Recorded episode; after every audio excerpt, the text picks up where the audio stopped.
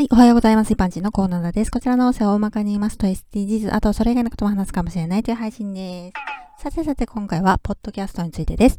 地方移住者が生活を紹介するテレビ番組、長寿番組ですね。実家では必ずと言っていいほど、いつも放送時間にはそのチャンネルに合わせています。長年見ているから、見るのがもう習慣になってしまってるんですね。ある日の放送で島に移住した夫婦が日々の暮らしをラジオ配信しているということが少しだけ紹介されました。ノートパソコンにスタンドマイクをつなげて二人でのんびり会話している絵です。母はラジオの権利を買ってるってこと？って言ってました。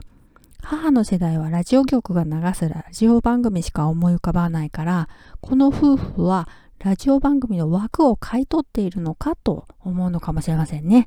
ナレーションの表現はラジオでしたけど、私は、ポッドキャストね、と思いました。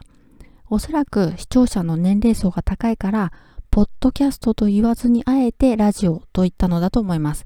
きっと説明したところでよくわからないだろうからって、ポッドキャストというラジオのようななんちゃらかんちゃらという説明を省いたんでしょうね。母には以前、今はラジオ DJ でなくても一般人が配信できるって話したことあるんですけどね。きっと言われてもよくわからなかったんだろうし、覚えてないんでしょうね。ではでは今回この辺で次回もお楽しみにまた聞いてくださいね。ではまた。